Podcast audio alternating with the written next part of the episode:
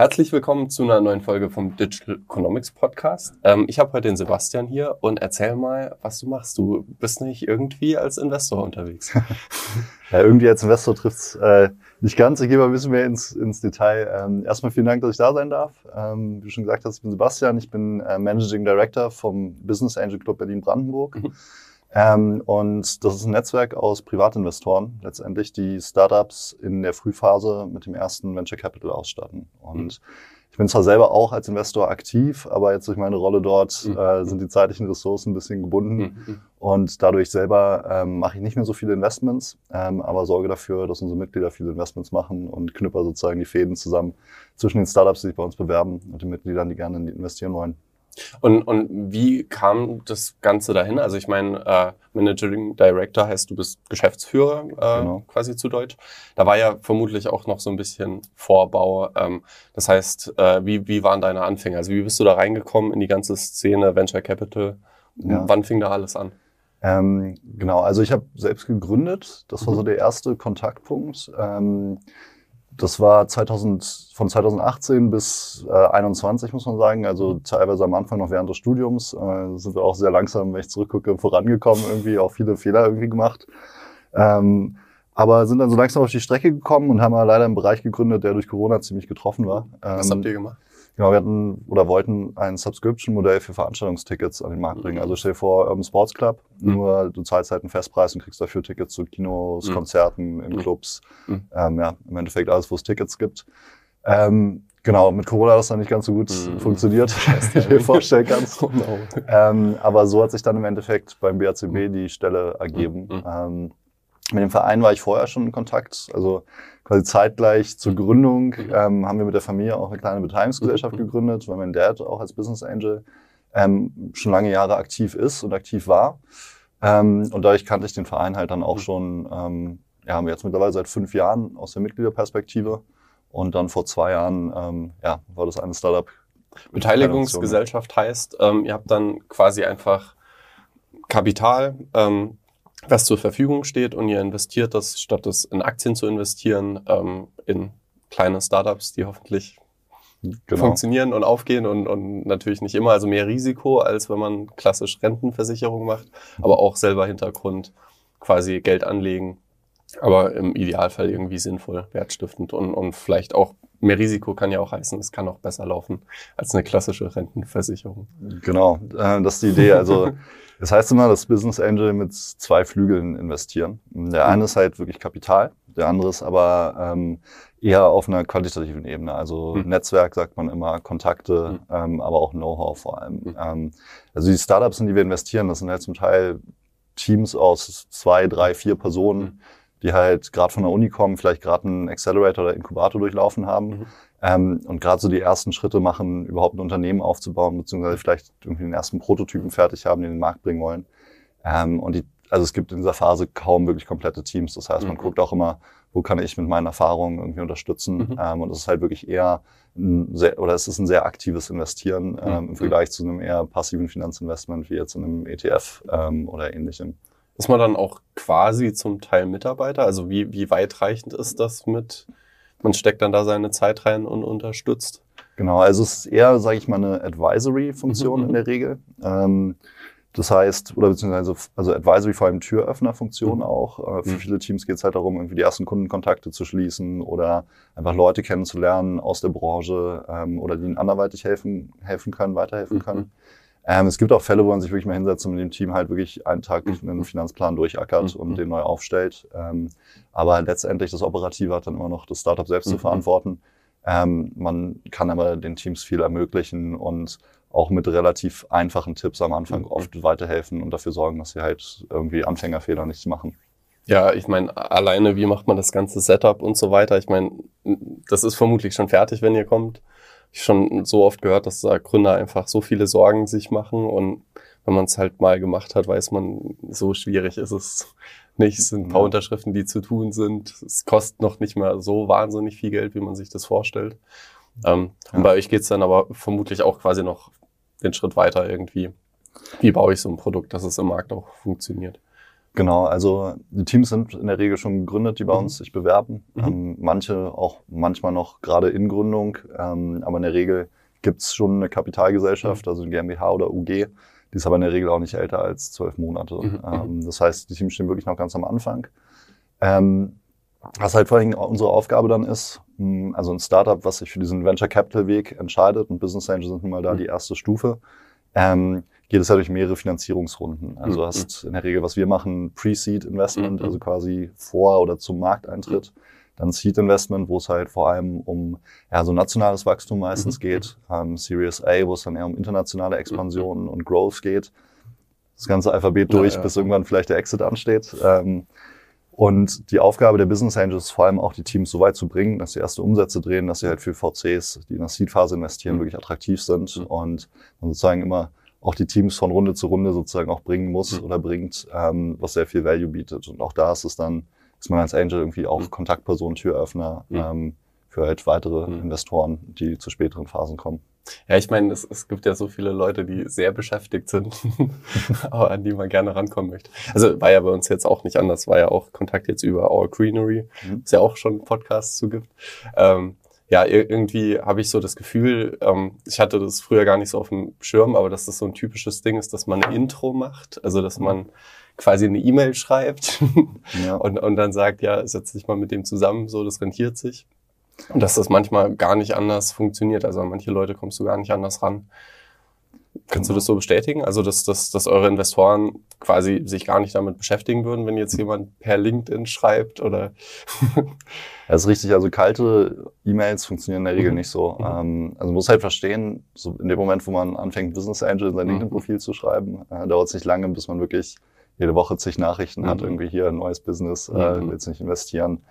Ähm, und deswegen sage ich auch den Startups immer, also ich halt viele Workshops mit den Teams, um Mhm. darauf vorzubereiten, wie, wie sammle ich Venture Capital ein, Mhm. wie lerne ich Business Angel kennen. Und ähm, es ist halt wirklich so, kalte Intros funktionieren nicht. Ähm, Mhm. Deswegen sage ich den Teams immer, bevor ihr irgendwie Zeit verschwendet, ewige Mail-Kampagnen zu fahren, Mhm. äh, geht halt lieber nach draußen auf Events, lernt die Leute in Mhm. echt kennen ähm, und geht vor allem früh an die Leute. Also viele Teams machen den Fehler, sagen, okay, jetzt bin ich mit dem Programm durch, jetzt brauche ich irgendwie in zwei Monaten Geld auf dem Konto, um zu Mhm. machen und das wird schon und hauen dann eine Million Mails raus, Mhm.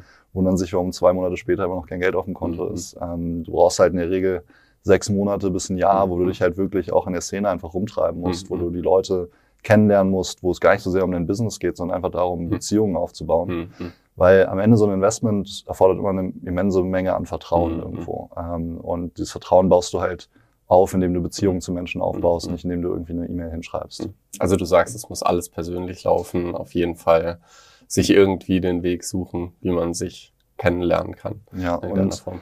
in der Regel, ey, können wir uns mal zum Mittagessen treffen? Ja, ich würde ja. gerne mal über ein paar Sachen quatschen, dir ein paar Fragen stellen. Mhm. Funktioniert auch schon besser, als wenn du schreibst, hey, ich suche gerade zwei Millionen und kannst du mit mich invest- investieren. Also ist ein bisschen, Investorensuche ist halt wie Dating. So. Du Mhm. musst halt gucken, ich meine, klar, es gibt auch manche, die beim ersten Date halt schon Ja, all in ja. gehen, aber ähm, in der Regel ist es halt was, was sich über die Zeit aufbaut. Ja, und ähm, ein Investment von einem Business Angel in Startup in dieser Phase, es dauert in der Regel zwölf Jahre, Mhm. ähm, bis das Startup dann verkauft ist. Mhm. Und so lange ist man dann auch Mhm. Co-Gesellschafter, ist man irgendwo Co-Founder, sitzt im Ja, selben ja. Boot.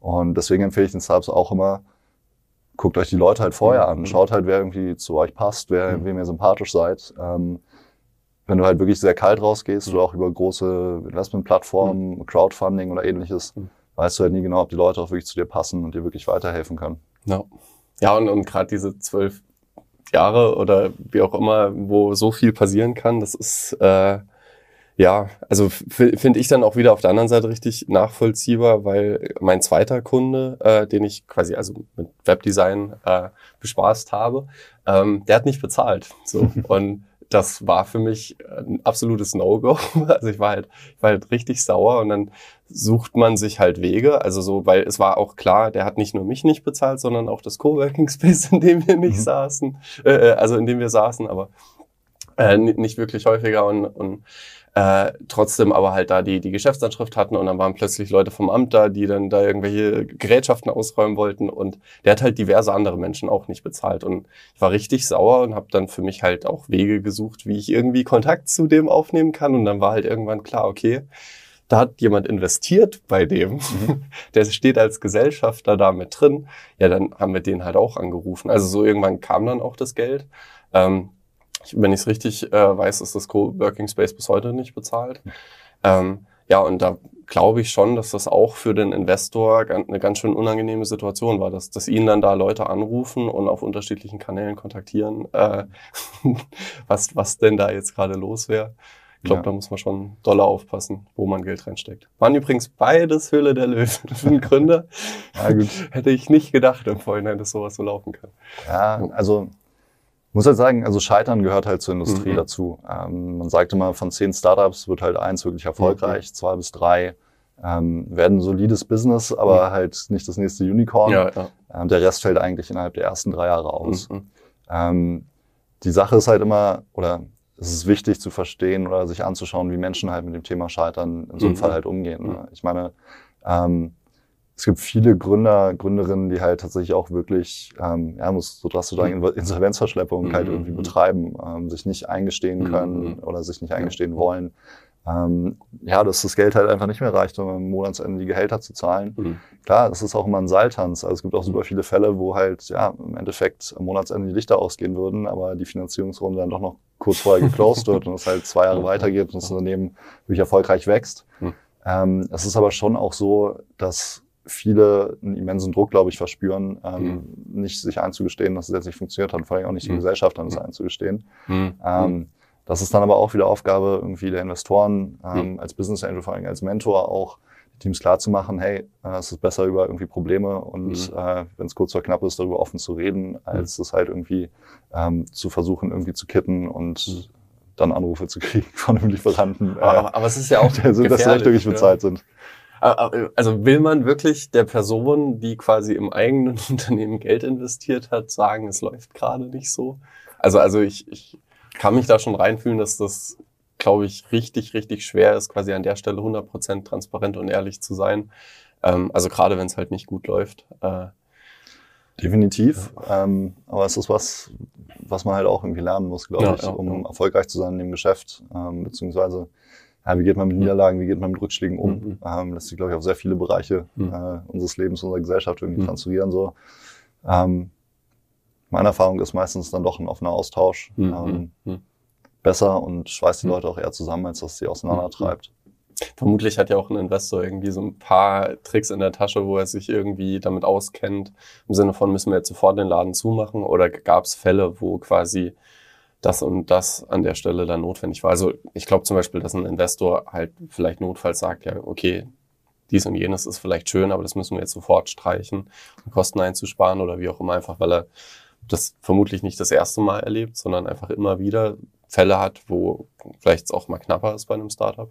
Ja, also meine Kostenstreichen ist so ein Thema. Die Startups arbeiten schon meistens extrem lean, also da kannst du nicht mehr viel rausstreichen, aber sind gerade sowas, also zum ersten, du hast ja auch immer die Möglichkeit, nochmal mhm. nachzufinanzieren. Ne? Du hast ja mhm. auch immer die Möglichkeit, selber nochmal Geld reinzulegen und mhm. dem Team halt nochmal zwölf Monate Zeit zu kaufen. Mhm. Ähm, und das eben, da ist halt wieder Vertrauen halt mhm. alles. So, mhm. wenn der oder die Investoren daran glauben, dass das Startup noch weiterhin mhm. Potenzial hat und erfolgreich sein mhm. kann, ähm, dann sind sie oft auch bereit, halt nochmal Geld nachzulegen. Mhm. Wenn die Gründer das aber nicht adressieren mhm. und dann halt ja, so Misstrauen aufkommt, weil nicht offen kommuniziert wird, dann wird es halt schwierig, auch im eigenen Kreis nochmal Geld zu raisen. Wie, wie ist das jetzt bei euch im Club? Nennt man das dann auch Club oder? oder ja, ja. Netzwerkverein. Netzwerkverein. ähm, tauscht ihr euch dann da auch aus und äh, ist quasi, ist das aus dem heraus entstanden, dass, dass ihr da den Wunsch hattet, dass quasi Investoren dann doch relativ einsam vielleicht schnell sind, weil, weil es jetzt nicht was ist, wo man, keine Ahnung, 20 Kollegen hat, die genau dasselbe tun und dann über ihren Chef gemeinsam schimpfen können und so weiter. Genau. Äh, wie ist das entstanden? Genau, also so Business Engine Netzwerk wie das unsere gibt's ähm, in ganz Deutschland, mhm. eigentlich mhm. in jeder größeren Metropolregion.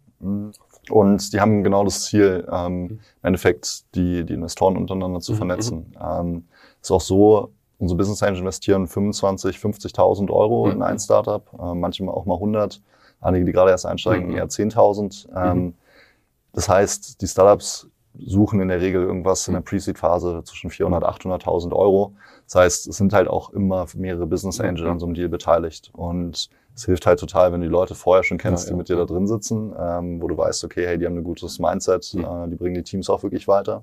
Und ja, eben auch dieser Erfahrungsaustausch, mhm. ähm, dieses Netzwerken untereinander, ähm, ist halt schon so ein Ansatz, also wir fahren fast so einen Schwarmintelligenzansatz, sage ich mhm. mal. Mhm. Das heißt, wir versuchen, dass möglichst viele Angel auf ein Thema raufgucken, mhm. schon im Screening der Teams. Ähm, weil jede Meinung, jede Perspektive zu einem Thema mhm. ist halt wieder irgendwie so ein Puzzlestück. Mhm. Ähm, und unsere Hypothese ist halt, wenn du genug davon zusammen hast, triffst du am Ende halt bessere Investmententscheidungen. Mhm. Ähm, und genau daher ist der Austausch untereinander über die Erfahrungen, aber auch über die Startups, die sich bewerben, mhm. ähm, ist eigentlich der Kern unserer Arbeit.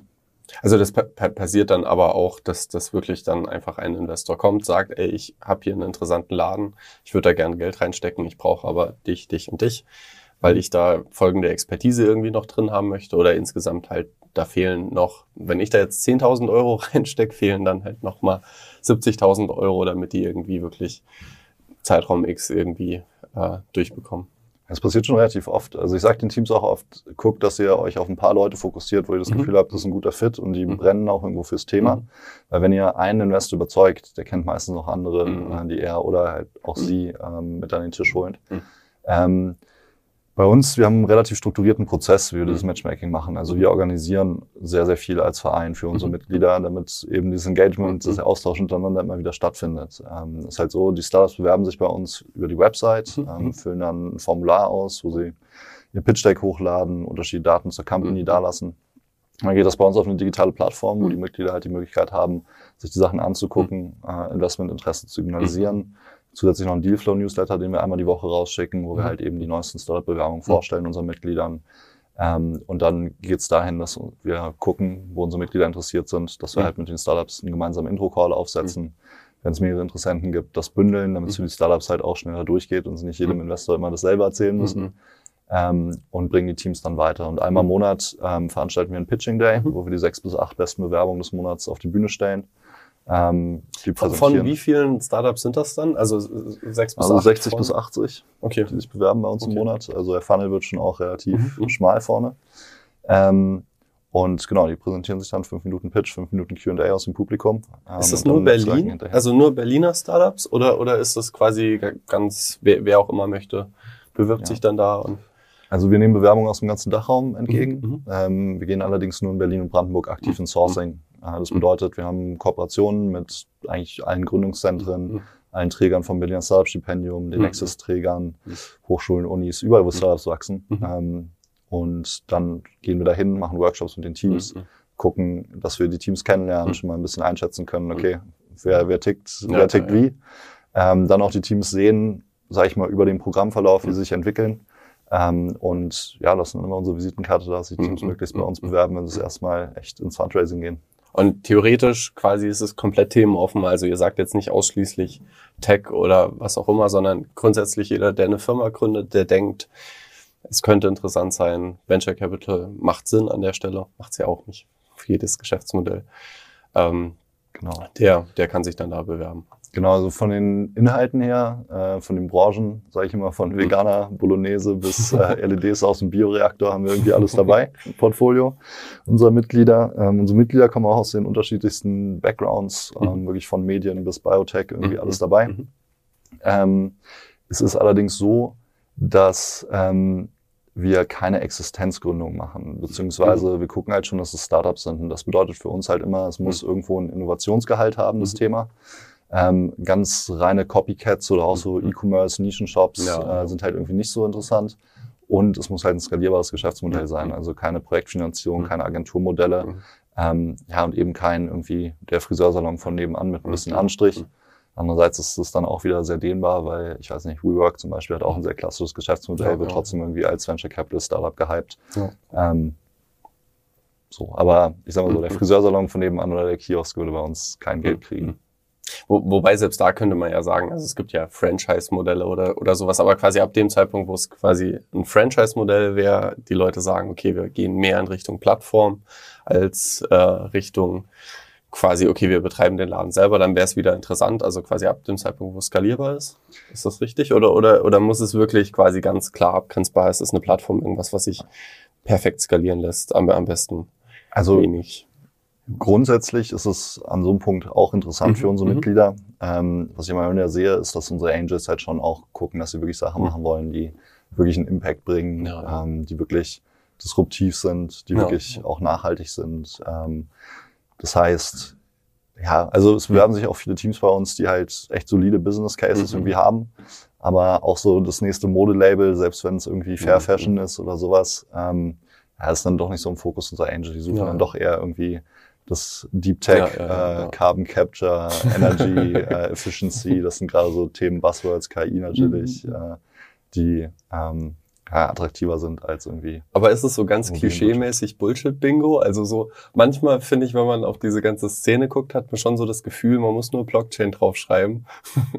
und schon kommen die, die Investoren gerannt. Ähm, ähm, und, und, und tatsächlich auch Firmen, wo, wenn man quasi sich das dann technisch anguckt, sieht, nee, da ist wirklich gar nichts mit Blockchain oder da ist wirklich gar nichts mit, das ist einfach nur perspektivisch geplant oder, oder KI-Unternehmen, ja. wo man, wo man sagen kann, die fahren halt den Ansatz, im Moment wird das alles noch manuell, aber irgendwann soll das mal eine KI übernehmen. Ja, ich meine, es ist halt immer, du musst halt schon Visionen auch verkaufen mhm. als Startup, weil eben schon zeigen musst, dass du halt sehr, sehr groß werden kannst. Mhm. Ähm, dann wiederum wird wirklich Bullshit-Bingo auch relativ schnell entlarvt. Also mhm. Ist jetzt nicht so, dass du, wenn du irgendwie einen Pitch voll mit Buzzwords mhm. hast, äh, unser Angel aller Saband irgendwie mhm. da ihre Taschen aufmachen. Ähm, das wird schon sehr genau geguckt und die Leute mhm. sind schon auch schlau. Also die wissen mhm. schon, ich meine, die haben teilweise das halt mhm. C-Level-Manager von großen oder Ex-C-Level-Manager von großen deutschen Corporates so die lassen sich jetzt nur vom, mhm. weil jemand sagt Blockchain, äh, mhm. stehen nicht auf und applaudieren. Ja. So.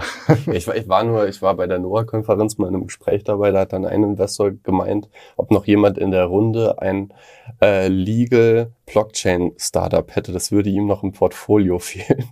ich mir so dachte, oh je, also irgendwie, ähm, also ich meine, klar, von, von mir aus kann das sein, dass äh, dass es da gute Geschäftsmodelle in dem Bereich gibt. Aber, aber wenn das quasi erstmal die Prämisse ist im Vorhinein, okay, es muss was mit Blockchain sein, weil das jetzt gerade das gehypte Thema ist, dann, dann finde ich es halt gefährlich, ähm, weil, weil man dann vielleicht auch irgendwie ja nach den falschen Kriterien ähm, vielleicht dann auch aussucht. Ja, also klar, es gibt auch immer Trends. Irgendwie, wie gesagt, gerade ist alles, was irgendwie mit Energieeffizienz mhm. zu tun hat, ist mhm. total im Fokus. Mhm. Ähm, aber das ist ein Trend, der Sinn macht. Also so, da will ich halt, da, da will ich ja sagen, okay, das kann ich irgendwie nachvollziehen. So, oder, oder selbst KI würde ich jetzt auch sagen, ja, okay, es ist cool, was jetzt inzwischen alles möglich ist mit GPT-3. Warum so, Blockchain nicht? naja, weil, weil, weil viele Sachen, die jetzt mit äh, quasi GPT-3 entstehen, ich jetzt schon erkenne, okay, da und da und da sehe ich was, was nützlich ist. Mit Blockchain habe ich halt ganz viele so Shitcoins gesehen und ganz viele Sachen. Also ich meine, da sind auch gute Sachen entstanden. Jetzt, jetzt nicht generell Blockchain ist, ist dumm und böse und wie auch immer. Aber ich würde halt sagen, vieles, was da entstanden ist, war auch mehr so ähm, semi-interessant, aber hatte halt Blockchain im Namen mit drin. Ja, ich, ich sage immer, ich, ich weiß nicht, ob du das kennst, äh, aber so die Seite lustig.de damals, mhm. die hat das Internet auf jeden Fall auch gepusht. Ob es mhm. die Welt gebraucht hat, weiß ich jetzt nicht. Ja, aber ja, ja. Ähm, man muss halt immer gucken, bei den vielen Buzzwords muss man sich immer im Klaren sein, das mhm. ist halt ein Werkzeug. Mhm. Und Teams, die, sage ich mal, sagen, ich will was mit Blockchain mhm. machen und suche mir ein Problem, mhm. die sind meistens, die starten von der, also die zäumen das Pferd von hinten auf irgendwo. Teams aber, die ein Problem erkennen und sehen, hey, Blockchain ist eine Technologie, die da wirklich eine Lösung bringen kann, die sinnvoll eine Lösung bringen kann, warum nicht? Und Blockchain bietet halt auch viele Möglichkeiten. Also gerade im Decentralized Finance Bereich gibt es ja schon echt einige Anwendungen. Ähm, ich glaube halt wirklich im Legal Bereich ähm, wird es auch einiges geben. Ich habe nächste Woche einen Call mit einem Startup, die ähm, quasi Unternehmensanteile als mhm. Tokens über eine mhm. Blockchain abwickeln können. Also dieses ganze mhm. unser Game investieren. Mhm. In der Regel musst du immer irgendwie zum Notar im Zweifelsfall noch rennen für ein mhm. Equity Investment. Ähm, das halt im Endeffekt zu vereinfachen, aber trotzdem diesen Trust und trotzdem die Rechtssicherheit zu gewährleisten. Und das sind schon Anwendungen, die ähm, auch in dem Bereich durchaus Sinn machen. Ob man jetzt losgehen sollte und sagen sollte, hey, ich suche noch ein Startup in dem und dem Bereich äh, für mein Portfolio, ähm, ist vielleicht auch ein bisschen, bisschen, bisschen platt am Ende des Tages, so zu sagen, hey, ich finde irgendwie, ich glaube, Blockchain wird im Legal-Bereich mhm. echt eine große Nummer und deswegen gehe ich jetzt aktiv los und gucke mir Startups in diesem mhm. Bereich an. Ähm, kann eine durchaus sinnvolle Investmenthypothese sein, meiner Meinung nach. Ja, ich, ich, ich finde ja auch den Gedanken quasi im Sinne von, wie, wie kann man im Legal-Umfeld Probleme lösen, die es ja offensichtlich gibt. Also ich meine, wie klobig ist das bis heute, dass, dass man so viele Dinge noch in Papierform unterschreiben muss und so weiter. Ähm, also ich, ich glaube schon, dass es da Probleme gibt, die zu lösen sind, aber dann finde ich quasi diesen Ansatz halt eigentlich interessanter. Also wie, wie du sagst, manchmal wird halt das Pferd irgendwie von hinten aufgesäumt und, ja. und wo, wo ich mich dann, also sowohl bei Investoren als, als auch bei äh, quasi Startup-Gründen äh, Gründern so frag, äh, geht es jetzt wirklich nur drum, dass da Blockchain mit draufsteht oder habt ihr euch wirklich Gedanken gemacht, ob das sinnvoll ist, das da jetzt mit reinzunehmen, weil manchmal macht es vielleicht auch, also bei manchen Geschäftsmodellen würde ich sagen, nö, eine klassische Datenbank hätte das eigentlich auch gelöst. Ja, ja. definitiv. Und also ich kann auch so ein bisschen ähm, das, was du ansprichst, das Thema, äh, sag ich mal, Buzzwords, mehr Schein als Sein, ja. äh, schwingt da ja so ein bisschen mit. Ähm, ich kann das auch schon ein bisschen nachvollziehen. Ähm, das Schöne, oder deswegen arbeite ich halt auch mhm. in der Frühphase in dem mhm. Ökosystem, weil, also ich sage immer, wenn Leute sagen, ah, eure Pitching Day ist das dann so wie die Höhle der Löwen, mhm. sage ich, naja, im Prinzip schon, aber Höhle der Löwen ist halt zu dem, was wir machen, so wie irgendwie Navy CIS zu echter mhm. Polizeiarbeit. So. Mhm. Und ähm, ich sag mal so, Leute, die die Startup-Szene als das sehen, was in den einschlägigen Medien halt mhm. irgendwie kommuniziert wird, mhm. ähm, die haben keine Ahnung von der Startup-Szene. Mhm. Und gerade in dieser Frühphase, es gibt so viele Leute, die halt wirklich viel Schweiß, Blut und Tränen investieren, um mhm. irgendwie Gründungen zu ermöglichen, äh, dafür zu sorgen, dass Gründungen diverser werden, dass Leute aus, ja, dass man, dass nicht nur Akademiker auch Startups bauen. Mhm. Ähm, und da wird es dem Ganzen immer, immer nicht gerecht. Ähm, ich glaube, wir haben so ein bisschen ein Problem in der Szene auch, dass diejenigen, die an der einen oder anderen Stelle Meinungsführer sind, mhm.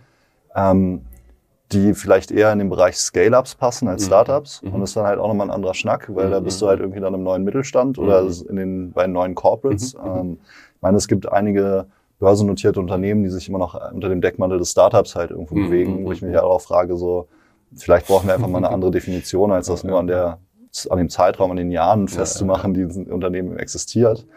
Ähm, und es ist manchmal schade, dass halt auf die ganz frühe Phase, also dass wenig da reingeguckt wird, sondern man mhm. immer auch nur liest, irgendwie, Sub XY hat eine Million Pre-Seed, mhm. äh, quasi nur auf Team-Idee, mhm. Pitch Deck mhm. geraced, so.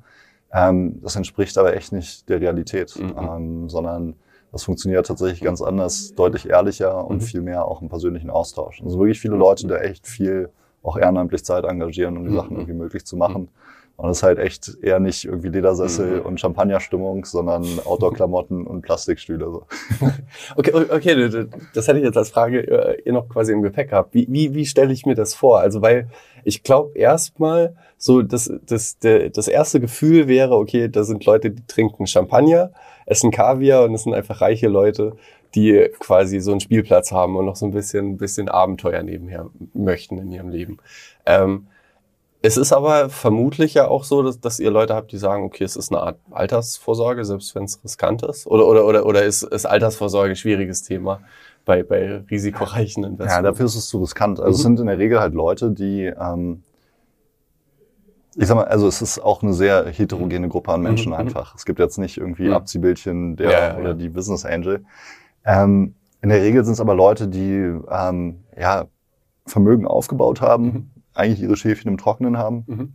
sagen, ich habe jetzt echt lange gearbeitet, habe eine gute Karriere hinter mir, mhm. ich muss jetzt nicht mehr alles machen, ich will Dinge machen, die mhm. mir Spaß machen. Mhm. Die Leute wollen ihr Geld nicht spenden, die Leute haben keinen Bock darauf, sich die nächste Villa zu kaufen, ähm, sondern die Leute sagen halt so, hey, das, was ich gelernt habe, will ich halt irgendwie weitergeben und will halt bei spannenden Projekten dabei sein Innovation voranbringen und mhm. meinem Wissen halt irgendwie helfen, mhm. tatsächlich auch wirklich die Welt ein Stückchen besser zu machen. Ähm, mhm. bei uns gibt es halt auch immer, es gibt die monetäre Rendite mhm. und es gibt die emotionale Rendite. Mhm. Und die wirklich guten Deals mhm. sind die, wo beides stimmt. Ja? Aber ein Deal, der sich monetär nicht auszahlt, aber der wirklich, wo man drei Jahre echt Spaß hatte, ein gutes Verhältnis zum Team hatte, ähm, wo es halt nicht geklappt hat, ist halt auch nicht so schlimm ähm, für viele unserer Mitglieder. Und Klar tut das weh. Also ich meine, das ist halt selbstverdientes Geld. Das ist halt im mhm. Vergleich zu VCs, das ist halt Geld, was man selbst hart erarbeitet hat und nicht other mhm. people's money, das man investiert.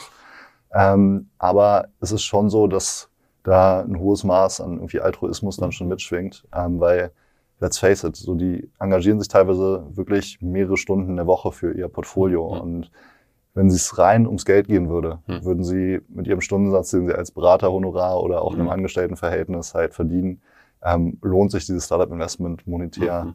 unterm Strich eigentlich nicht. Mhm. Ähm, aber es macht halt deutlich mehr Spaß, als irgendwie weiter im mhm. Corporate zu buckeln. Mhm. Und deswegen machen es viele Leute. Und das ist halt auch eine echt gute Sache und extrem wichtig auch, um ja, unsere Wirtschaft, unsere Gesellschaft irgendwie innovativ zu halten und eben neuen Ideen die Chance zu geben, sich wirklich zu entfalten und Sachen zu verändern. Aber als Altersvorsorge siehst du gar kein Potenzial. Es kann schon funktionieren. Also ich, so Matthias Helfrich zum Beispiel, Business Angel des Jahres 2021, ähm, der hat wahrscheinlich schon einen relativ großen Teil seines Vermögens ähm, in halt Startups allokiert, mhm. ähm, lebt das durch und durch. Mhm. Auch wirklich ähm, jemand, der, wenn du mit ihm sprichst, wirklich merkst, der ist so Business Angel durch und durch. Äh, der lebt so wirklich auch diesen Gedanken, sich fürs Ökosystem einzusetzen, mhm. wirklich für Gründerinnen und Gründer einzusetzen. Ähm, für den ist das, glaube ich, schon eine Art Altersvorsorge. Also wenn die alle den Bach untergehen, dann gut, würde er nicht in Armut wahrscheinlich in, in, Armut leben müssen, aber dann ist wahrscheinlich schon ein Großteil irgendwie, mhm.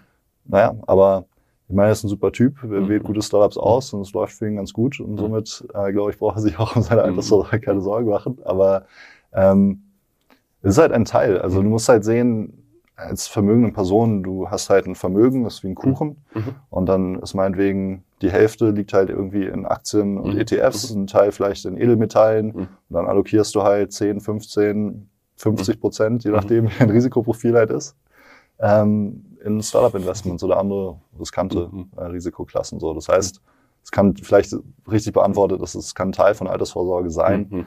Ähm, aber nur eine Altersvorsorge auf Startup-Investments aufzubauen, wäre recht naiv dann doch. Ja, ich, ich, also ich muss mich jetzt um das Thema kümmern. So bis jetzt habe ich immer gesagt, ich bin jetzt Student. da kümmert sich der Zukunfts-Louis drum, der arbeitende Louis. Und jetzt arbeite ich und jetzt muss ich eigentlich mir Gedanken machen um das Thema Altersvorsorge. Ähm, also sollte ich halt schon ja, keine Ich, ich glaube, es wäre auf jeden Fall sinnvoll, sich damit zu beschäftigen. Und ich merke aber, es widerstrebt mir so, so einen ganz normalen, klassischen irgendwie ETF oder was auch immer, weil, weil ich weiß, okay, das Geld landet halt an, an Ecken und Enden, wo ich es nicht richtig einschätzen kann, ob, ob das quasi das mit dem Geld passiert, was ich mir wünsche. Ähm, also weil ich glaube halt schon, dass es auch, wenn es quasi anteilig winzig ist, aber, aber es, ich glaube, alles hat irgendwie eine Auswirkung. So, und ich glaube halt schon, keine Ahnung, wenn jetzt halt ein winziger Anteil bei irgendeinem riesen Pharmakonzern landet, ähm, oder ob er halt quasi dieser winzige Anteil bei irgendeinem Startup landet, ähm, kann schon irgendwie ganz schön, also einen ganz schön großen Unterschied dann, dann machen. Also ich glaube an diesen Schmetterlingseffekt, dieses so kleiner Flügel, der dann irgendwo am anderen Ende der Welt so einen ganzen Orkan auslösen kann. Und deswegen, ich weiß nicht, also ich mein absolut äh, keine, keine Empfehlung, glaube ich, Altersvorsorge mit, mit Risikoinvestments ja. zu tätigen. Also für mich selber merke ich, äh, ja, irgendwie beschäftigt mich dieser Gedanke. Ja. Ich kann sagen, Altersvorsorge ist nicht so schwierig. Guck, dass du so viel wie möglich jetzt sparst, weil du hinten raus dann echt mehr hast. Ja, ja, nein, nein, aber. Guck halt, dass du maximal 10, 15 Prozent von dem, was du jetzt sparst, ähm, halt irgendwie in riskante Dinge packst. Also da können, da kann halt mal irgendwie über eine Crowdfunding-Plattform ein Ticket beim Startup dabei sein, auch mhm. wenn die halt relativ teuer sind für ja, Anleger, aber echte Angel-Tickets kannst du halt erst so ab 10.000 mhm. Euro mhm. wirklich machen. Äh, da musst du wahrscheinlich noch ein bisschen drauf hinarbeiten, ja, ja, dass irgendwie 10.000 Euro 10, 15 Prozent deines quasi gesparten Vermögens ausmachen.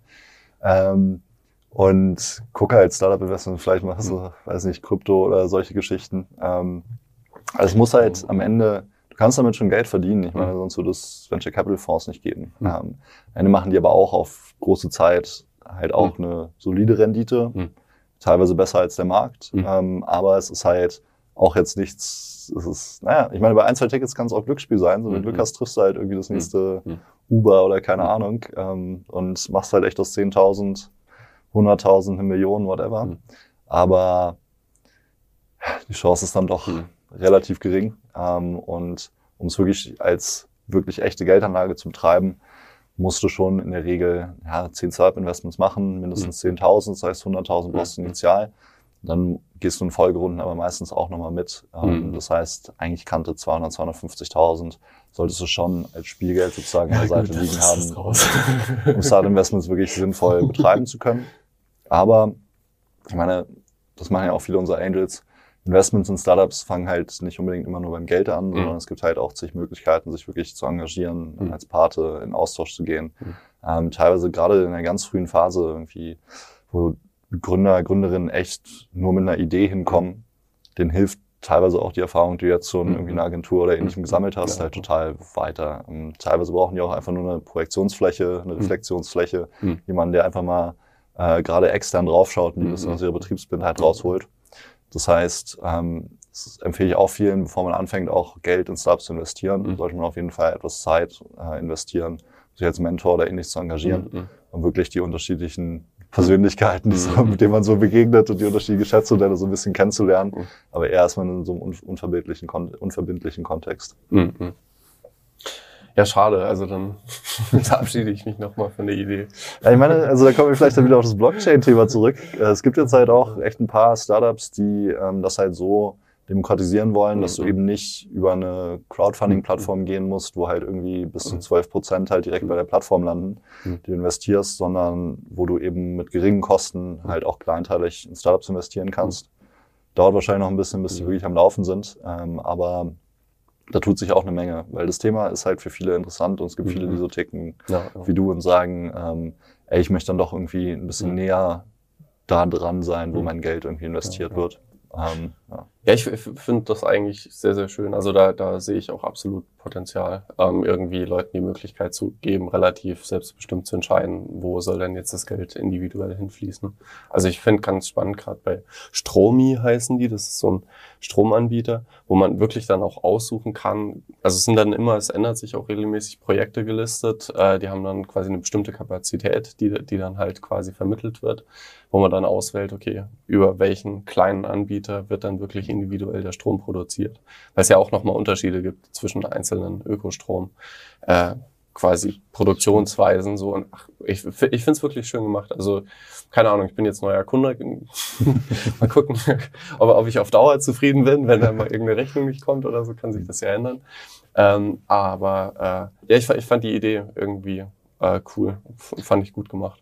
Wo man da auch sagen muss, da bin ich jetzt auch kein Experte für, aber mhm. da tut sich auch bei passiven Finanzprodukten mhm. halt eine ganze Menge. Also mhm. ESG-Richtlinie, ähm, es gibt eine ganze Menge auch große Fonds, mhm. äh, wo man auch als Privatperson easy investieren kann, die halt gucken, dass sie nachhaltig mhm. investieren, ähm, mhm. unterschiedlichen Branchen, unterschiedlichen Märkten, aber ähm, würde ich mal ein bisschen Recherchezeit rein verwenden, weil da gibt's auch, sag ich mal, äh, kann dir dein Bankberater auch ein paar Sachen empfehlen, wo das Geld schon an richtigen Ecken und Enden landet.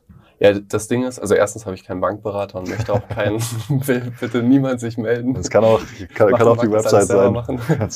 ähm, und, und zweitens, ähm, im äh, Doppelgänger-Podcast, da gab es jetzt eine ganz interessante Folge, äh, wo die da quasi ein bisschen drauf eingegangen sind, auf, auf dieses Thema, quasi so eine Art grüner ETF und so weiter. Und es war eher nüchtern. Also so, da war da war, würde ich sagen, auf jeden Fall noch Luft nach oben. Also es gibt solche Produkte, aber es gibt natürlich auch eine Menge Produkte, die dann einfach wahnsinnig kostenintensiv sind, also wo es mhm. extrem schwer ist, dass, ich, dass es sich dann finanziell auch irgendwie lohnt.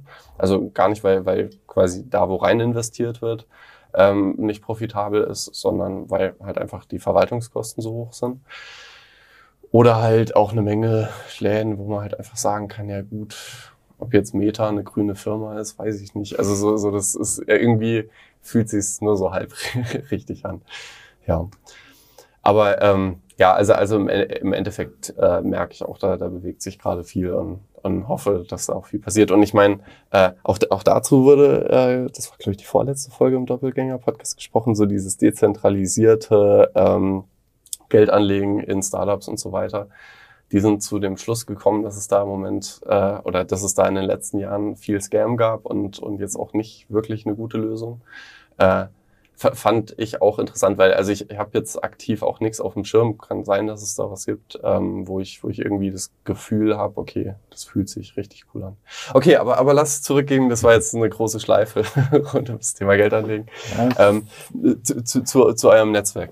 Ähm, also du hattest gemeint, das ist eher Plastikstühle und Wanderjacke als, als Kaviar und Shampoos. Ja, auch ein bisschen überspitzt, aber ja, also ich meine, die meisten Startup-Events mhm. in der Frühphase, die, ja, es ist halt nicht glamourös unbedingt. Mhm. Es ist halt, na klar, irgendwie industrial schick an der einen oder anderen Stelle, aber viel sind es halt auch, ja, irgendwie klassische mhm. Konferenzen, teilweise Pitching Days, ähm, ich sag mal so, wir achten halt auch vor allem darauf, dass wir halt irgendwie keine jetzt Selbstdarsteller oder ähnliche mhm. irgendwie bei uns aufnehmen. Ähm, das heißt, ja, den Leuten geht's dann auch wirklich ums Business. Denen geht's mhm. darum, irgendwie Leute kennenzulernen, in den mhm. Austausch zu gehen.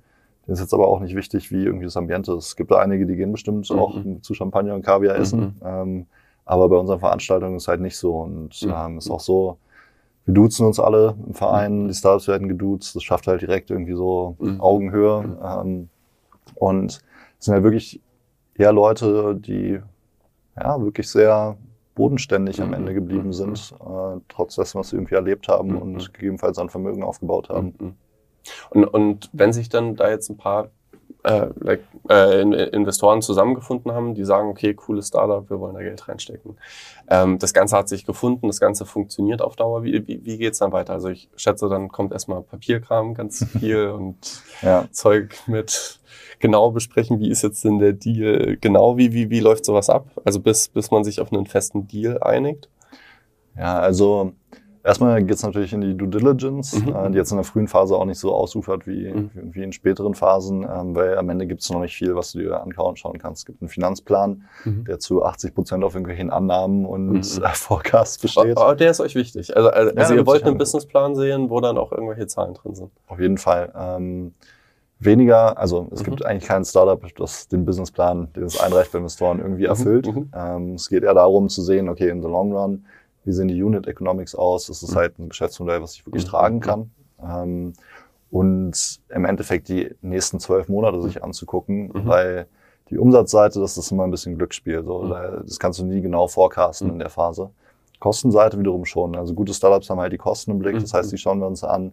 Wir sprechen, also es ist am Ende auch ein Diskussionspapier. Also wir sprechen halt mit den Gründern dann viel darüber, Warum habt ihr diese Annahmen so getroffen? Äh, wie validiert sind die? Habt ihr da einmal kurz irgendwie Benchmark gegoogelt oder habt ihr irgendwie Tests gefahren, beispielsweise jetzt im Marketing? Mhm. Thema ist immer so Customer Acquisition Cost. Was kostet es, um einen Kunden zu gewinnen? Ähm, ja, da gibt's halt Teams, die im Zweifelsfall halt sagen, ja, ich habe irgendwie ja gegoogelt, der Benchmark ist so und so für vergleichbare Firmen. Es gibt andere Teams, die haben halt schon mal 2000 Euro in Marketing investiert mhm. und können schon mal so ungefähr sagen, ey, das ja. ist der Wert, aber wahrscheinlich ja, gehen wir ja. irgendwo hin. Das heißt, es ist halt viel einfach eine Diskussionsgrundlage, um nochmal abzuklopfen, okay, welche Annahmen treffen die Gründer eigentlich mhm. über die Zukunft, über ihr Geschäft? Ähm, und dann auch zu fragen, hey, wenn es nicht so läuft auf Umsatzseite, was sind so die ersten Punkte, die ihr dann doch irgendwie streichen würdet? Mhm. Oder wo können wir dann irgendwie Kosten rausnehmen? Äh, mhm. Marketing verlangsamen gegebenenfalls. Also einfach so, was ist der Plan B, wenn es nicht mhm. so läuft. Ähm, und das ist halt ein Finanzplan war echt ein mhm. gutes, gutes Dokument, um sich da, mhm. da ein bisschen reinzugraben und diese Diskussion zu führen. Aber es würde quasi reichen, eine Tabelle zu haben, wo quasi bis ins kleinste Detail äh, die nächsten zwölf Monate aufgeschlüsselt sind oder, oder vielleicht auch perspektivisch die nächsten Jahre ganz grob. Ähm, und dann reicht's quasi, eine Präsentation zu haben. Ähm, aber es ist jetzt nicht ein Businessplan, wie der früher mal von der Kreissparkasse gefordert wurde, mit 100 Seiten dummen Text. Also äh, du, du merkst, ich bin ein bisschen, ich habe eine eigene Meinung dazu. Ich, ich äh, weiß nicht, ich, ich finde, Businesspläne sind ähm, bis zu einem gewissen Punkt verstehe ich den Gedanken, man möchte verstehen, was genau abgeht in der Firma. Ähm, aber es ist auch viel einfach Textgeschreibe für mhm. Ja, der ja. Punkt ist, dass viele Businesspläne halt falsch verstehen, ganz offensichtlich. Ähm, Businessplan ist in erster Linie halt ein internes Dokument. Ne? Also ein Businessplan sollte jedes Startup haben. Mhm. In welcher Form der dann aufgeschrieben ist oder ob es halt ein Miro-Board ist am Ende, sei jetzt mal dahingestellt. Aber also als ich mein Startup damals gegründet habe, haben wir halt beim Businessplan-Wettbewerb in Brandenburg teilgenommen, einfach um auch irgendwie eine Deadline zu haben und mal so ein Ding fertig zu schreiben. Und beim Schreiben sind uns so viele Fragen gekommen, die wir vorher nicht auf Scheibe hatten, mhm. dass ich eigentlich wirklich sage, es ist eine total sinnvolle Übung, mhm. mal einen Businessplan von vorne bis hinten mhm. zu schreiben für Startup.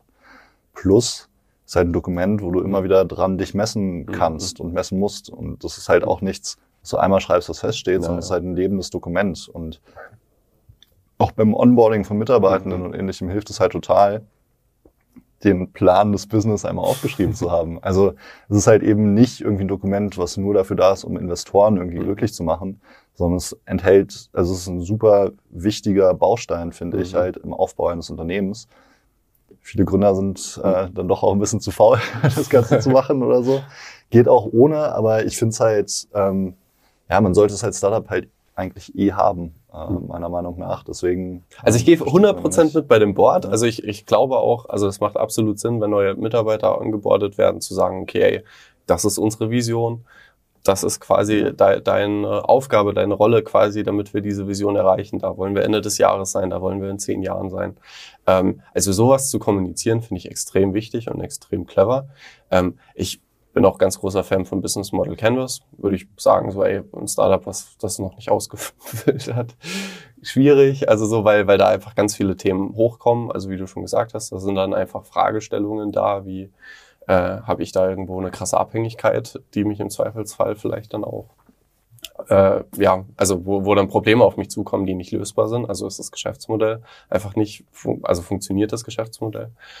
Aber abgesehen vom Business Model Canvas, vielleicht einer Finanzplanung. Und, und bei so einem Board denke ich mir aber dann auch, also so ein Board kann ich halt auch einem Mitarbeiter zeigen. Das guckt er sich an, das erkläre ich dann noch zehn Minuten. In dem Moment, wo ich halt 100 Seiten Papierdokumentation habe, weiß ich ganz genau, ja, ich lese das ja nicht vor.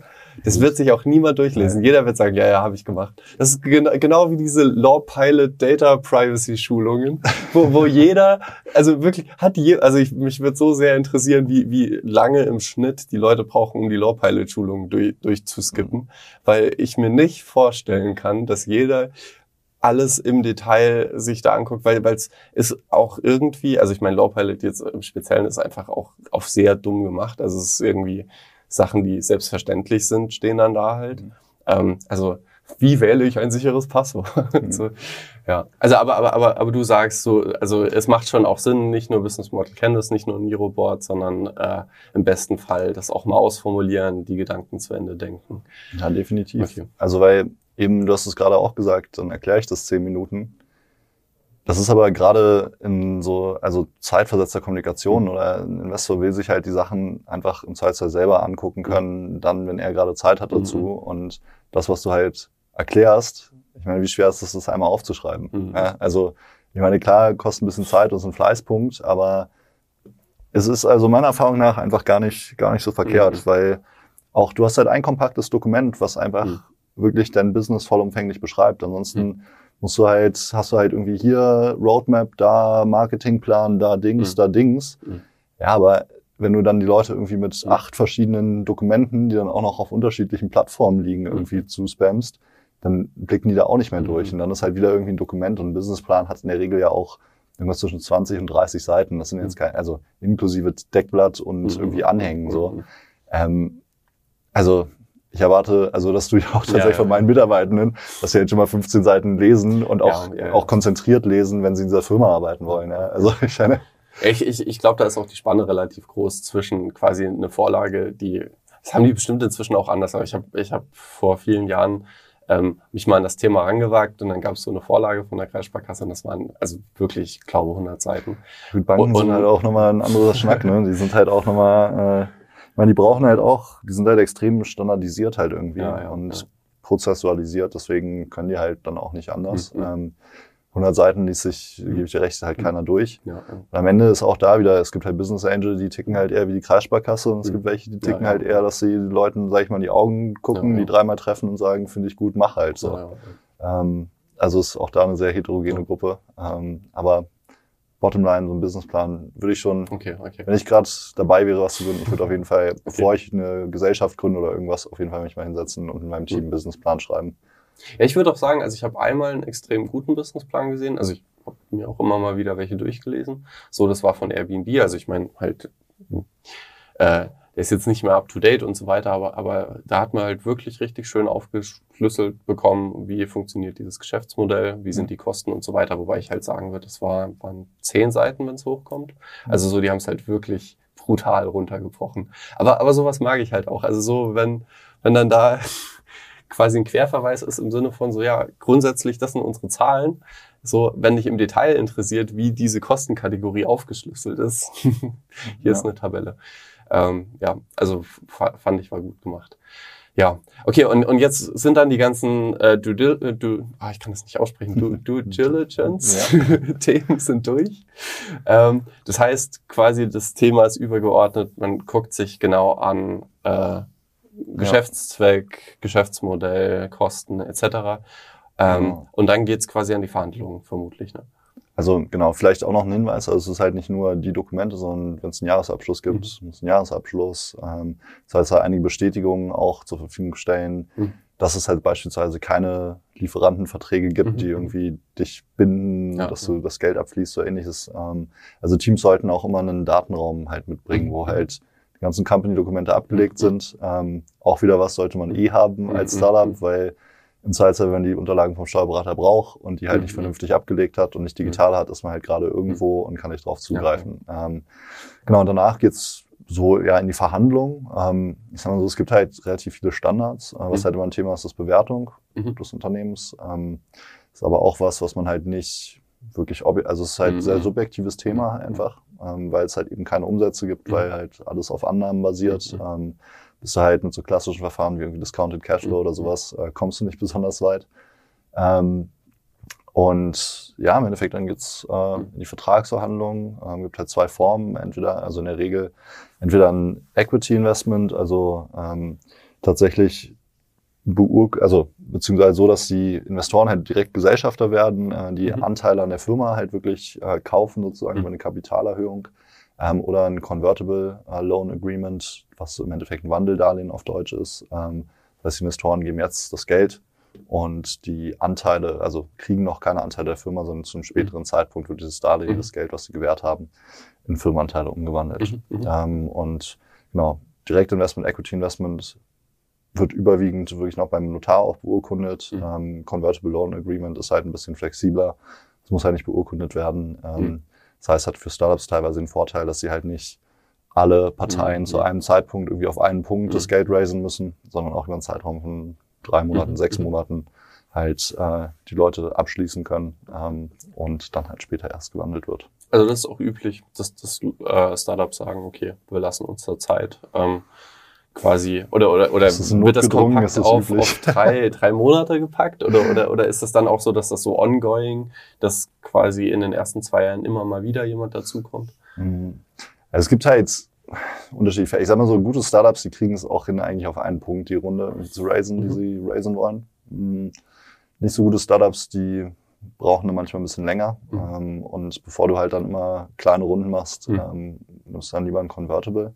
Mhm. Passiert aber auch später nochmal, dass ähm, ja, irgendwie, wenn es jemanden gibt, der halt wirklich ein herausragender mhm. Know-how-Träger ist, äh, Evangelist im mhm. Markt irgendwo agieren kann oder so, dass mhm. halt auch Leute mit reingenommen werden, über ein Convertible, ähm, so mal zwischendurch, wo es dann weniger um das Geld, das monetäre Investment geht, sondern einfach, dass die mit Teil der Gesellschaft sind ähm, mhm. und ihr Know-how, ihr Netzwerk, mhm. auch ihr Gesicht mhm. äh, dann teilweise dafür zur Verfügung stellen, dass das Startup vorankommt.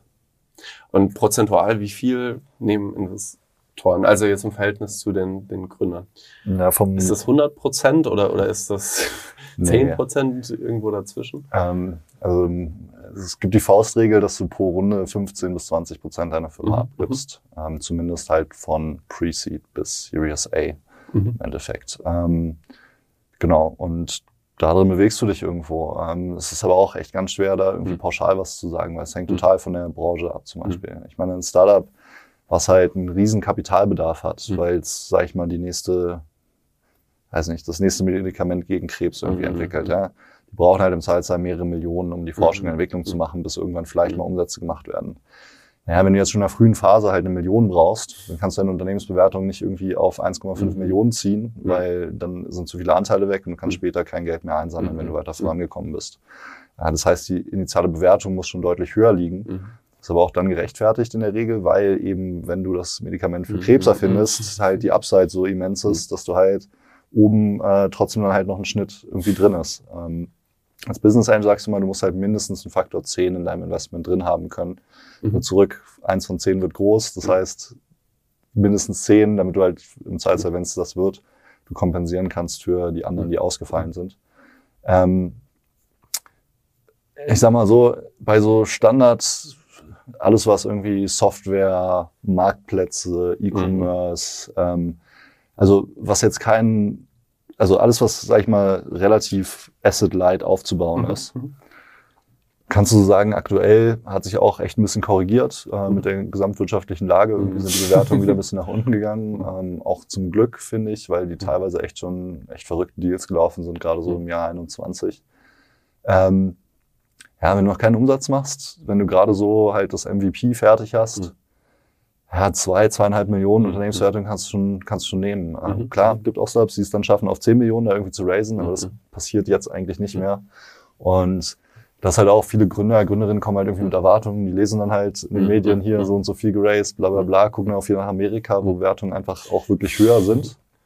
Ähm, dann kommen halt mit Erwartungen an, irgendwie hier noch keinen Umsatz, äh, Plattform steht noch nicht, äh, Marke ist noch nicht registriert, aber das Ding ist acht Millionen wert. Und dann mhm. guckst du sie halt an und fragst sie halt manchmal so, ey, meint ihr es eigentlich wirklich ernst?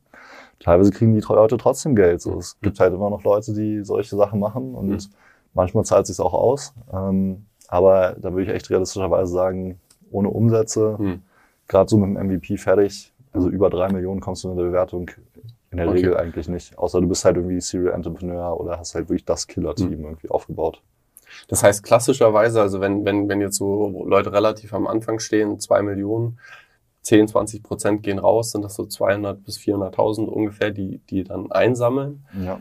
Ähm, und das ist dann aber auch klassischerweise, also ich meine, das reicht ja jetzt nicht dafür, um viele, viele Leute anzustellen, sondern das bleibt dann auch oft erstmal das Kernteam mhm.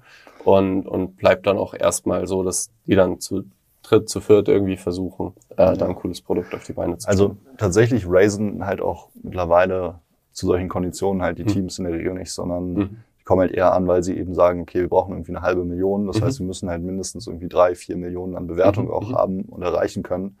Ähm, haben die dann schon ein Produkt, was irgendwie mhm. halbwegs läuft, wo die X irgendwie Kunden haben, sag ich mal, vielleicht irgendwie 200 Euro monatlich MRR irgendwie mhm. umsetzen, wieder Kernumsatz machen. Ähm, das ist ein Punkt, das rechtfertigt dann schon, dass du ein bisschen mhm. weiter bist, weil du hast halt schon irgendwie einen funktionierenden, funktionierenden Case halt irgendwo im Markt, wenn auch auf ganz kleiner Flamme, aber ähm, da funktioniert das dann schon. Aber genau, so ist es dann im Endeffekt, gibst trotzdem deine 10, 15, 20 Prozent halt irgendwie ab. Und damit kommst du dann halt 12 bis 24 Monate. Ähm, und in der Zeit musst du halt also im Endeffekt gehst du davon aus, dass ein erfolgreiches Startup muss jedes Jahr den Wert verdoppeln mhm. in der frühen Phase. Ähm, das heißt, du musst halt dann in zwölf Monaten oder 24 Monaten schaffen, so viel Umsatz zu machen, so gut das zum Laufen zu bringen, dass halt in der nächsten Runde mhm. äh, ja, dann halt irgendwie zu acht mhm. Millionen wirklich investiert wird und dann halt anderthalb Millionen reinkommen, die ich dann mhm. wieder zwei Jahre bringen, wo du wieder drauf aufbauen kannst. Das geht halt immer von Runde mhm. zu Runde zu Runde. Mhm. Gibt es da eine einfache Formel? Also wenn, wenn man sagt, ich möchte acht Millionen quasi Unternehmensbewertung, dann sollte man Pi mal Daumen so und so viel Umsatz machen oder ist sehr abhängig vom nee. Geschäftsmodell?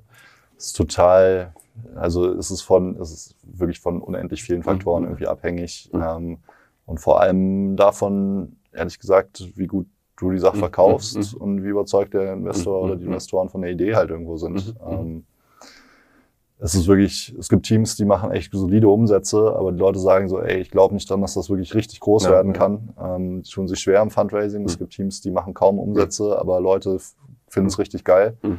Die können ho hohe Bewertungen durchsetzen, ohne dass da irgendwie viel, viel auf dem Umsatzdeckel steht. Ja, das Ding ist ja, also zum Beispiel, wenn man jetzt im Agenturgeschäft ist, kann man relativ schnell, relativ quasi hohen Stundensatz irgendwie abrufen, wenn man was gut kann. Äh, wird aber halt nie irgendwie funktionieren, das größer aufzuziehen. Ähm, aber jetzt zum Beispiel bei einem Plattformmodell denke ich mir immer wieder, also so, wenn man sich anguckt, die meisten quasi Modelle, wo irgendwas verkauft wird, sind die Margen so winzig. Aber sobald es irgendwie um digitale Geschäftsmodelle geht, ähm, ist es voll okay, dass ich dann ein Booking.com oder ein, äh, keine Ahnung, irgend so ein Marketing, Banner, Ad, Unternehmen oder sowas sich halt richtig viele Prozente abgreift. So, also es kann halt sich so, so, so sehr lohnen. Mhm. Aber halt natürlich erst, wenn es dann hunderttausende Menschen jeden Tag machen. Also so auf den einzelnen Kunden betrachtet sind das dann vielleicht die 30 Euro, die im Monat abgebucht werden. Ja, oder, oder bei Booking.com vermutlich noch weniger. Aber wenn man halt sich anguckt, wie viele Leute alleine in Berlin irgendwie in Hotels jeden Tag unterkommen, ja. macht schon was her. So, vor allem, also ist halt immer auch interessant. Ähm, meine B2C hat halt irgendwie auch immer diesen mega, also mhm. gibt so mhm. Mega-Cases halt einfach. Mhm. Ähm, B2B ist halt aber auch immer ein sehr spannendes Thema und es gibt halt auch ja echt irgendwie viele, viele Champions so mhm. in dem Bereich, die man so gar nicht auf der Scheibe hatte. Mhm. Und die jetzt halt ja eben nicht irgendwie wie ein Plattformmodell äh, das Ganze organisieren, sondern die halt auch schon echt richtig IP halt irgendwie mhm. drin haben im Unternehmen im Sinne von irgendwie mhm. technologischer Innovation. Mhm. Ähm, die halt auch sehr, sehr spannende Cases sind, die sich mhm. unsere Angel auch tendenziell lieber anschauen, weil mhm. du da halt einfach einen intrinsischen Wert hast. So, du mhm. hast halt nicht erst einen Wert erreicht, wenn du x User auf der Plattform mhm. hast und dass so die Netzwerkeffekte greifen und sich so mhm. selbst befeuert, sondern du kannst halt im Zweifelsfall, wenn du irgendwie von einer Maschine, die halt zehnmal mhm. besser ist als die Konkurrenz und davon halt irgendwie fünf Stück abgesetzt kriegst, dann kommt das Startup schon mal zwei, drei Jahre weiter und kann irgendwie wachsen. So. Ähm, das heißt, tendenziell sind das eher Cases. Also viele Angel investieren schon auch lieber in, sag ich mal, ein bisschen solidere Cases mhm. und machen ein bisschen Abstriche bei der Upside, mhm. ähm, als in jetzt wirklich so krasse 1-0-Geschichten, mhm. wo du halt irgendwie, ja, entweder geht's halt durch die Decke oder halt in 90 Prozent der Fälle halt ja. eben gar nicht. So. Ja, ich meine, da gibt's ja auch so viele, so schöne Probleme, die zu lösen sind. Also ich meine, es immer wieder Leute, die sagen so, das ist doch jetzt schon alles gegründet. So, nee, es gibt noch so viele Probleme, finde ich, die einen jeden Tag beschäftigen und, und so schöne Geschäftsmodelle, also die jetzt auch schon existieren, wo man sieht, okay, das hat man irgendwie auf den ersten Blick nicht auf dem Schirm, aber wenn man dann dahinter guckt, schon, ja, schon echt clever, was sich Leute aus, so ausdenken. Und es gibt halt auch mit gelösten Problemen halt auch immer Wege, die im Zweifelsfall noch besser zu lösen. Mhm. Also du hast vorhin angesprochen, ChatGDP, so, mhm. das ist halt ein Beispiel. Mhm. Meine, das Problem, einen Text zu schreiben, ähm, das haben vorher, das ja, haben Textverarbeitung gelöst, äh, etc. pp. Aber es ging halt immer davon aus, dass da ein Mensch sitzt und irgendwie ja, auf Tasten drückt in den letzten, weiß nicht, wann wurde die Schreibmaschine erfunden, klar, in den letzten x Jahren. Ähm, ja, und jetzt sieht es eher so aus, als würde es in Zukunft eher so sein, dass noch jemand vielleicht einen Impuls gibt, was geschrieben werden soll, aber eigentlich das eigentliche Schreiben, mhm. das Problem also ganz anders gelöst wird. Mhm. mhm. Und deswegen, ich glaube, es wird nie, also mhm. es wird immer Ideen geben, es wird immer mhm. Probleme geben, die irgendwie noch besser oder anders gelöst werden können. Äh, es wird immer Menschen geben, die Ideen haben, das auch so zu tun. Mhm. Von daher ist es, ist es nie ausgegründet, glaube ich. Ja, und jetzt in Bezug zum Beispiel auf ChatGPT habe ich jetzt spontan äh, die Überlegung gehabt. Also was mich bei ChatGPT unglaublich stört, ist, dass es nicht up to date ist. Also dass es halt einfach Informationen bis, ich glaube, 2021 ist. Mhm.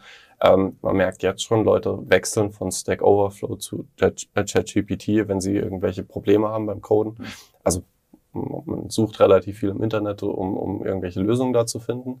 Und ChatGPT ist einfach super, weil die haben halt Dokumentationen irgendwie gescannt und die haben halt Stack Overflow gescannt. Das heißt, alles, was quasi vorher äh, gelöst wurde, äh, kann einem äh, ja, ChatGPT die Fehlermeldung quasi nochmal ja. schön zusammenfassen und sagen, okay, an der und der Stelle ist, ist das Problem aufgetreten.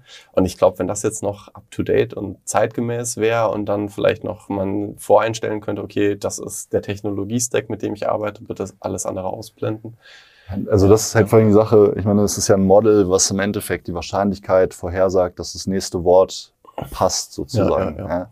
Das heißt, es ist ja nichts, was darauf ausgelegt ist, wirklich zu coden. Äh, oh, es kann so halt gut das, coden, das ist wirklich. Es kann dafür wirklich sehr gut coden. Das ist wirklich erstaunlich, aber das ähm, Model, wie gesagt, das berechnet halt die Wahrscheinlichkeit für das nächste Wort halt irgendwo. Und ähm, also ich glaube auch, da wird noch ganz viel, ganz viel passieren mhm. in dem Bereich. Mhm. Ähm, ist aber gut. Ich habe es letztens auch tatsächlich genutzt, um äh, Google API irgendwie was zu machen. Habe ich nicht hingekriegt. äh, ja, die ja, freundliche KI von nebenan hat äh, schnell und kompetent geholfen.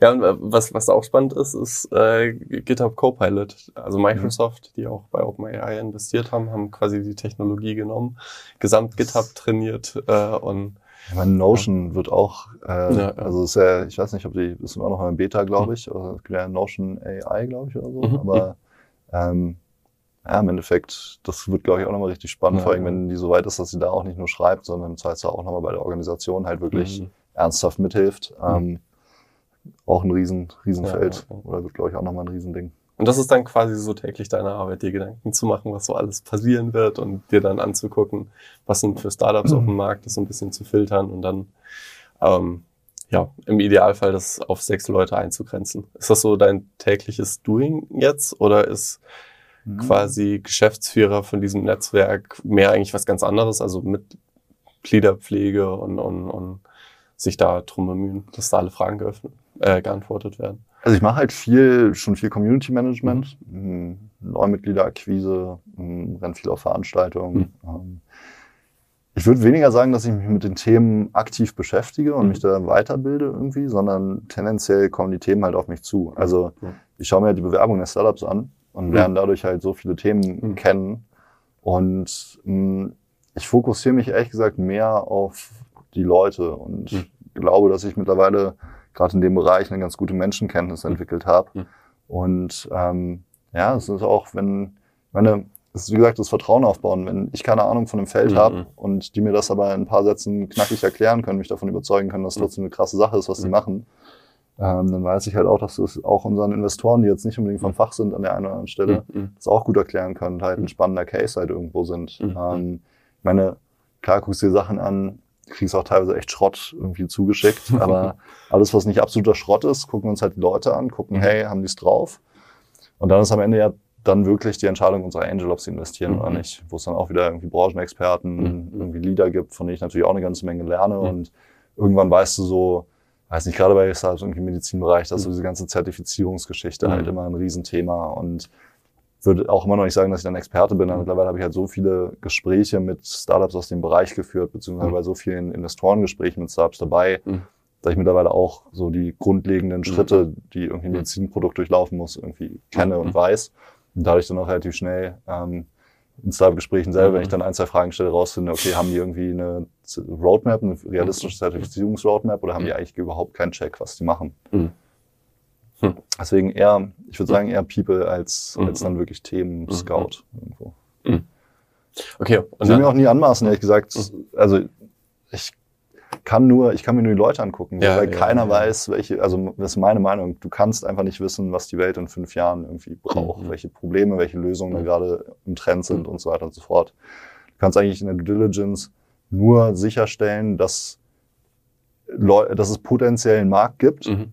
Mhm. und dass du den Leuten zutraust, dass sie halt in fünf Jahren auch noch am Start sind und im Mhm. Zweifelsfall dann es auch schaffen, irgendwie eine Execution halt was so aufzubauen, was, wenn das in fünf Jahren gebraucht wird, Mhm. dann auch wirklich da relevant was passiert. Mhm. Ähm, und deswegen, also es ist deutlich mehr People äh, Mhm. in der Frühphase, ähm, weil du kannst einfach nicht wissen. Ich habe schon so viele Deals Mhm. gesehen, wo ich mir de- gedacht habe, so wie kann man da investieren, die Mhm. echt erfolgreich geworden sind.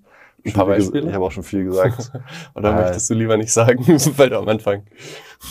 auch, auch da ist es super divers. Also Mhm. von irgendwie einem Startup, was Plugin für einen Webshop baut, dass du Mhm. dir 3D-Modelle von Sachen angucken kannst Mhm. und dann halt auch da wieder Analytics zu ziehen, an den Shop Mhm. zurück zu verkaufen, welche Teile des 3D-Modells sich die Leute genau angucken, ähm, über was äh, versucht hat, Medienbrüche in Zuliefererketten sozusagen äh, über eine Blockchain-Lösung zu fixen, abzuwickeln. Ähm, teilweise auch ganz simple Sachen, teilweise Startups, die eigentlich gut laufen, die aber irgendwie dann auch äh, illiquide werden, weil sie nicht Mhm. genug Working Capital haben. So das Mhm. typisches Hardware-Thema irgendwo. Ähm, also die, auch die Gründe, warum Startups scheitern, sind so divers halt irgendwo, Mhm. haben auch in den seltensten Fällen dann wirklich, also es gibt Startups, wo die Produkte nicht gekauft werden. Mhm. Es hängt aber oft auch nicht damit zusammen, dass die Produkte wirklich scheiße sind, Mhm. sondern dass im Zweifelsfall halt irgendwie Sales total unterschätzt Mhm. wurde. Mhm. Auch ein Klassiker, so B2B-Sales. Mhm. Sagen alle ja immer, ja, ja, ich habe mal irgendwie ne, ein bisschen da gearbeitet oder ich kann, Ja. kann das gut. Aber Ja, wirklich Sales zu können, ähm, also an wirklich guten Sales-Mitarbeitenden fehlt es in vielen, vielen Startups, äh, gerade in der frühen Phase. Ja, wir, wir, haben quasi B2C äh, oder quasi auch B2B dann quasi hinten raus. Äh, wir, haben, wir haben im Studium so eine kleine Plattform aufgebaut, die einen so ein bisschen durch den Gründungsprozess führt Mhm. und waren ganz stolz drauf, wie das alles gelaufen ist. Also hat wahnsinnig viel Spaß gemacht und war, glaube ich, eine sehr, sehr produktive Zusammenarbeit einfach und hatten, hatten da viel Spaß. Und haben sogar einen Google-Hack von gewonnen und alles. Also es lief wirklich richtig gut. ja. Und dann hatten wir diese tolle Plattform und niemand ist draufgegangen. Ja. Also es ist wirklich, also irgendwie war da einfach der Gedanke da, naja gut, und alle haben drauf gewartet, alle, alle freuen sich dann drauf. Also, und ich würde auch sagen, das ist ein Problem. Also viele Leute wissen nicht, wie sie eine Firma gründen und brauchen da, also wollen da in die Hand genommen werden. Also es melden sich auch Leute, die, die fragen, ey, kannst du mir das nochmal erklären, wie du das gemacht hast? ja. So. Aber nur weil sich dann da Leute melden, heißt das halt nicht, dass die dann auf Google gehen und danach suchen. Und bei Google gibt's halt auch ganz viel Blog-Spam, der halt Ja. sehr viel SEO Wo du gelistet bist, genau. Und Ja, und, und halt auch in der YouTube-Werbung oder wie auch immer, ja, find mal ganz targetiert die Person, die jetzt gerade dabei ist, eine Firma zu gründen. ja. So, fast unmöglich eigentlich, ja. Es gibt auch kein Produkt, was sich von Tag eins äh, quasi selbst verkauft. Äh, Ja. das ist einfach geschriebenes Gesetz. Ähm, du musst Leuten davon erzählen. Und das ist tatsächlich auch was, was wir in Deutschland, äh, glaube immer noch oft als Problem Mhm. haben. Startups bauen Produkte, mhm. die Teams bauen auch Killerprodukte, mhm, mhm. aber keine Unternehmen. Mhm. Und ähm, viele verstehen, sagen, wie, wo, wo ist der Unterschied? Mhm. Es gibt halt leider einen gewaltigen Unterschied, weil das Produkt ist halt ein kleiner Teil von einem Unternehmen. Ähm, du brauchst halt eben Marketing, du brauchst Sales, du brauchst Operations im Hintergrund. Ähm, du brauchst im Zweifelsfall Logistik. Also, ich meine, ein Team, die bauen so eine Kiste im Endeffekt für einen medizinischen Bereich. Ähm, die haben sich keine Gedanken darüber gemacht, wie die das fast eine Tonne schwere Teil halt irgendwie zu ihren Kunden bringen. Mhm. mhm. Haben wir festgestellt, oh, ist scheiße, ist ja ganz schön teuer, das mit der Logistik zu verschicken. Mhm. mhm. Ähm, so, also da ist leider viele denken, so wie du es mhm. beschreibst, ey, ich habe hier irgendwie eine Lösung zu einem Problem und es ist auch vielleicht eine relevante Lösung mhm. zum relevanten Problem. Ähm, vergessen aber total, dass man die Leute dann auch wirklich immer noch ansprechen muss und viel mehr dazu gehört, als irgendwie nur eine Lösung gebaut zu haben. Also ist der Unterschied halt, Startup ist halt eine Unternehmung, ein Unternehmen. Mhm. Ähm, ansonsten musst du halt irgendwie nur erfinden. Ne? Mhm. Ja, interessanter Gedanke auf jeden Fall. Ich würde es mal so stehen lassen ähm, und bedanke mich mega, dass du da warst, dass du dir die Zeit genommen hast. Das ist tatsächlich ein Podcast, den wir vor Ort aufnehmen normalerweise. Ich, ich glaube, das weiß auch niemand, der den Podcast hört, dass das meistens äh, per Videokonferenz eigentlich alles läuft. Und war sehr, sehr schön, das auch mal in Persona zu machen. Ähm, vielen, vielen Dank, dass du dir die Zeit genommen hast. Und ich, äh, ich bin mal gespannt, wie, wie, es da weitergeht. Und, und vielleicht, keine Ahnung, in 50 Jahren gucke ich mal, ob ich auch mal Investor werden kann. Hm. Ja, sag Bescheid, wenn es soweit ist. Äh, komm gerne zu uns. Also unsere Aufgabe ist es halt auch irgendwie Leute, die noch keine Ahnung haben, wie Business Angel mhm. Investments funktionieren, hier dran zu führen. So, wir sind halt auch eben kein elitäres Netzwerk, wo du mhm. irgendwie wirklich was vorweisen musst, um reinzukommen. Mhm. Wir sind da sehr offen, ähm, bieten auch mal an. Also ich würde dich auch mhm. gerne einladen, zu einem unserer Pitching Days mal zu kommen, dir das mal anzuschauen. Ja. Ähm, und ja, vielen Dank, dass ich da sein durfte. Hat mir auch mega Spaß gemacht. Ähm, und ja, vielleicht mal gucken. Hoffe, der Podcast entwickelt sich gut. Komm gerne nochmal wieder. Sehr, sehr gerne. Äh, Dankeschön.